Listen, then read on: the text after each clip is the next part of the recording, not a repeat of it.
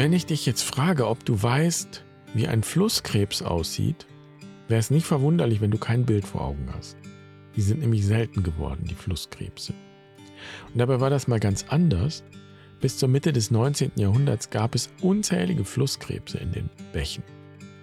Und dann kam die Begradigung und Verschmutzung und die Flusskrebse sind verschwunden. Stell dir den Flusskrebs vor wie einen kleinen Hummer. Sie haben die großen Scheren den typischen langen Schwanz.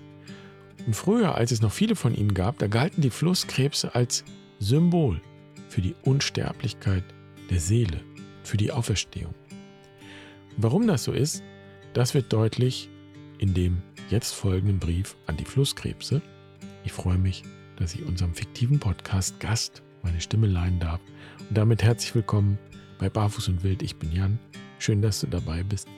Ich freue mich, diese zwölfte tierische Weisheit mit dir zu teilen.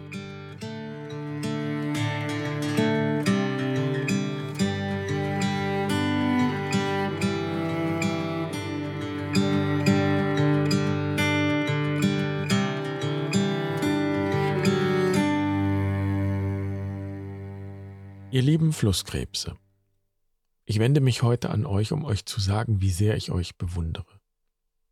Ihr seid ganz erstaunliche Wesen, und es ist sehr traurig, dass nur noch wenige Menschen von euch Notiz nehmen. Das liegt nicht nur daran, dass ihr erst in der Dämmerung und des Nachts aktiv werdet. Ihr lebt auch verborgen in den wenigen sauberen und naturbelassenen Bächen, mit steinigem Grund und überhängenden Ufern, unter denen ihr tagsüber ruhen könnt. Von diesen Bächen gibt es bei uns nur noch wenige, und deshalb seid ihr nicht mehr so zahlreich, wie es früher einmal der Fall war. Umso mehr möchte ich euch preisen und die wunderbaren Eigenschaften, die euch auszeichnen. Da ist vor allem eure Vielseitigkeit, denn ihr seid zwar Wassertiere, eure Kiemen sind jedoch so robust und unempfindlich, dass ihr auch an Land einige Zeit ohne Schwierigkeiten atmen könnt.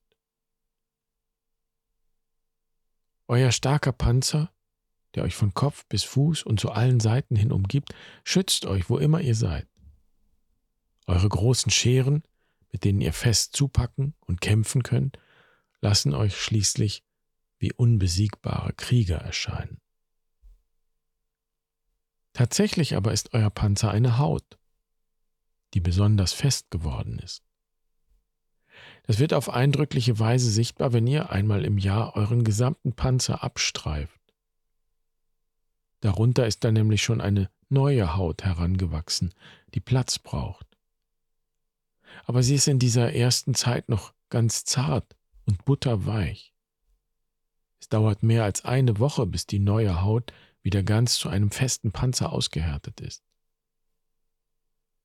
In dieser Zeit der Häutung zieht ihr euch zurück, keine Nahrung zu euch und seid natürlich ganz besonders verletzlich.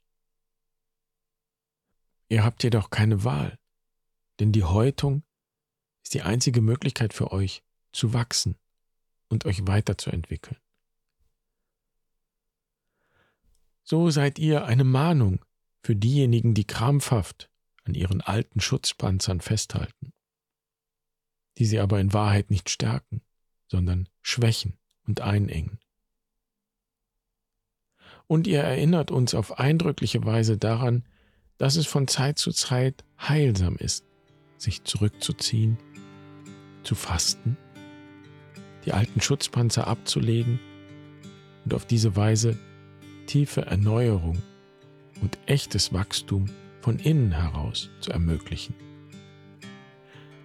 Ich danke euch, liebe Flusskrebse, und bin in Liebe euer kleiner Bruder Franziskus.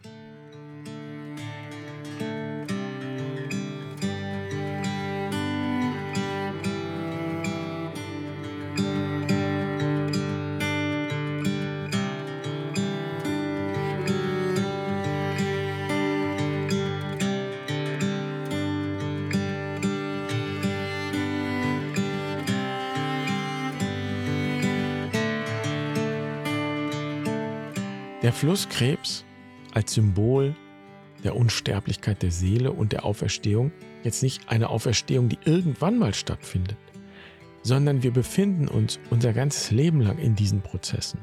Das nehme ich mit aus dieser Betrachtung. Unsere Schutzpanzer, das kann ja alles Mögliche sein. Auch Überzeugungen, Glaubenssätze, Vorurteile, die sich praktisch verfestigt haben. Und darunter wächst immer schon die neue Haut heran, die noch ganz zart und verletzlich ist. Das, was die Flusskrebse da machen, erinnert mich an das, was wir in der Quest tun, wenn wir vier Tage und vier Nächte eine Auszeit nehmen in der Natur. Oder in den Eremos-Wochen, in der Fastenzeit, wenn wir ganz intensiv durch das Lebensrad gehen und alle Qualitäten und Aspekte des Lebens in den Blick nehmen. Mitten im Alltag, aber eben immer mit der Perspektive, nicht bloß äußerlich irgendwas verändern zu wollen, sondern von innen heraus, aus tiefem innerem Wissen oder eben anders gesagt aus der Seele heraus. Und das macht vielleicht den Unterschied. Viele fragen zum Beispiel oft, ob in unseren Kursen irgendwas neu ist. Gibt es neue Impulse? Gibt es neue Meditationen? Ich kann das gut verstehen. Und es geht ein bisschen am Wesentlichen vorbei. Natürlich ist etwas neu, wenn du zum Beispiel noch einmal durch die Rauhnächte gehst mit uns. Es gibt jedes Jahr Rauhnächte. Es ist etwas neu. Du bist nämlich neu. Du bist ein Jahr weiter.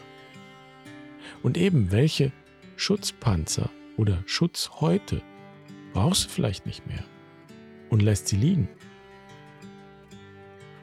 Und eins noch am Ende, weil es so gut ist, wenn die neue Haut der Flusskrebse hart geworden ist, und sie aus ihrer Auszeit zurückkommen, dann fressen sie die alte Hülle auf. Das klingt vielleicht eklig, aber es verdeutlicht nochmal, dass das Alte nichts ist, was einfach nur weggehört. Es will verdaut werden und auf die Weise auch in etwas Nahrhaftes und Stärkendes verwandelt werden. Und es bestätigt sich auch die alte Weisheit, wenn dich etwas fundamental stört, ist es auf. Ich freue mich, dass du heute dabei warst. Dann wünsche ich dir einen wunderschönen Tag. Bis morgen. Mach's gut. Pace bene.